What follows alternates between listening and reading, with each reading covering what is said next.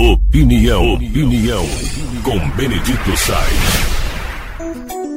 Nós temos um grave problema no Brasil, grave, que não será resolvido da noite para o dia, que é a questão da educação.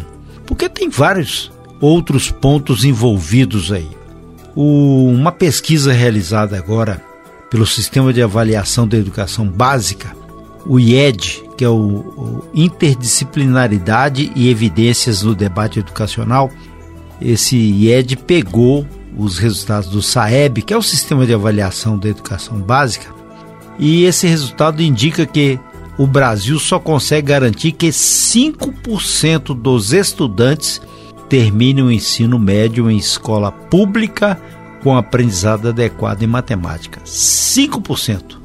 Então nós temos 95% dos estudantes que terminam o ensino médio sem saber fazer contas primárias. Se colocar para eles assim o teorema de Pitágoras, ou então resolver um problemas de porcentagens, pode saber que vai dar errado, porque não conseguem. Então quer dizer, nós temos 2 milhões de jovens que concluem essa etapa do ensino e 1 milhão, 900 mil não conseguem fazer uma porcentagem, usar o teorema de Pitágoras e por aí vai. Fazer uma conta, né? Antigamente vamos fazer uma conta. Não consegue de maneira nenhuma. É grave. E quais são os pontos problemáticos no ensino de matemática? Quais são os pontos problemáticos no ensino de português? Em português é melhor um pouquinho que 31% saem da escola com aprendizado adequados. Então tem 70% aí que não sabem nada de português. Mas é melhor do que matemática que apenas 5% entendem alguma coisa. Para começar, o sistema educacional brasileiro é falho, todo mundo sabe disso, ao longo dos anos, não é de hoje. E criou uma estrutura corporativista. Ninguém quer mexer nesse vespeiro. Não quer mexer com profissionais, não quer fazer mudanças, não quer mudar currículos, metodologias, processos, estruturas físicas e investir naquilo que tem que se investir. Com tudo isso, e ou agregado a isso, há a questão social e econômica dos alunos, das famílias.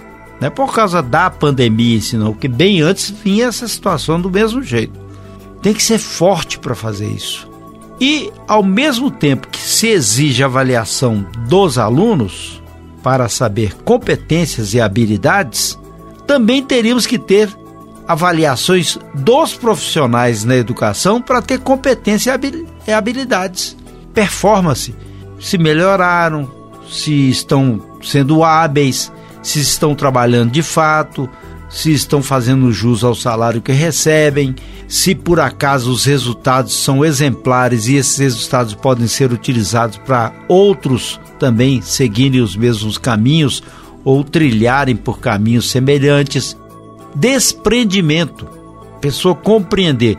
Eu me lembro ainda na universidade, eu dei aula durante muitos anos na Unimontes e dei aula também ensino médio havia grandes discussões no momento de avaliação dos professores. E muitas vezes fazia-se de conta que tinha avaliação. Mas também muitos profissionais trabalhavam com seus caderninhos eternos. Desde que quando ele começou a dar aula, é o mesmo caderno, a mesma cartilha. E os tempos mudaram. As exigências são outras.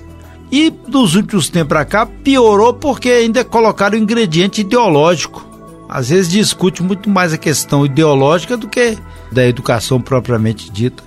E tudo isso pesou. Mas não é isso, não, é isso não é culpado pela situação dos nossos alunos do ensino médio. Mas entra no ingrediente, entra aí no liquidificador que gera essa massa sem conhecimento matemático ou linguístico.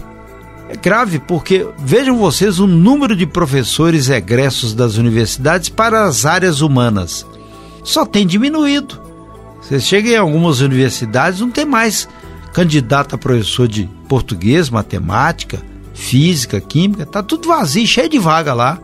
Então isso é reflexo daquilo que está no antes.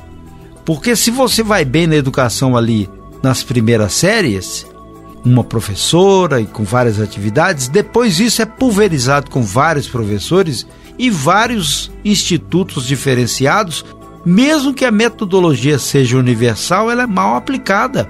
Então aí você vê, dá certo em Sobral, no Ceará, mas deu errado em Coração de Jesus, Minas Gerais. Deu certo em Capitão Enéas, mas deu errado lá em Brumadinho, perto de Belo Horizonte, porque precisa ser discutido de uma maneira ampla, despreendida. Ao contrário, nós teremos esses resultados tão terríveis aqui no sistema de avaliação da educação básica com resultados terríveis. Aí você imagina, sai sem saber matemática, ele não será professor de matemática, nem um bom matemático, nem um físico. Não tem condição de decodificar um texto, então é péssimo em linguística. Como é que ele vai fazer uma análise de proficiência?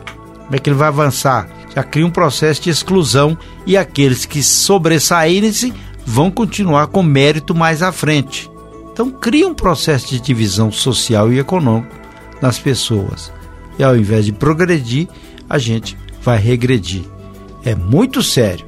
Isso precisa de uma discussão correta, rápida e veloz para o futuro. Ao contrário, daqui a pouco, 2 mais 2 para esse povo aí vai ser 10.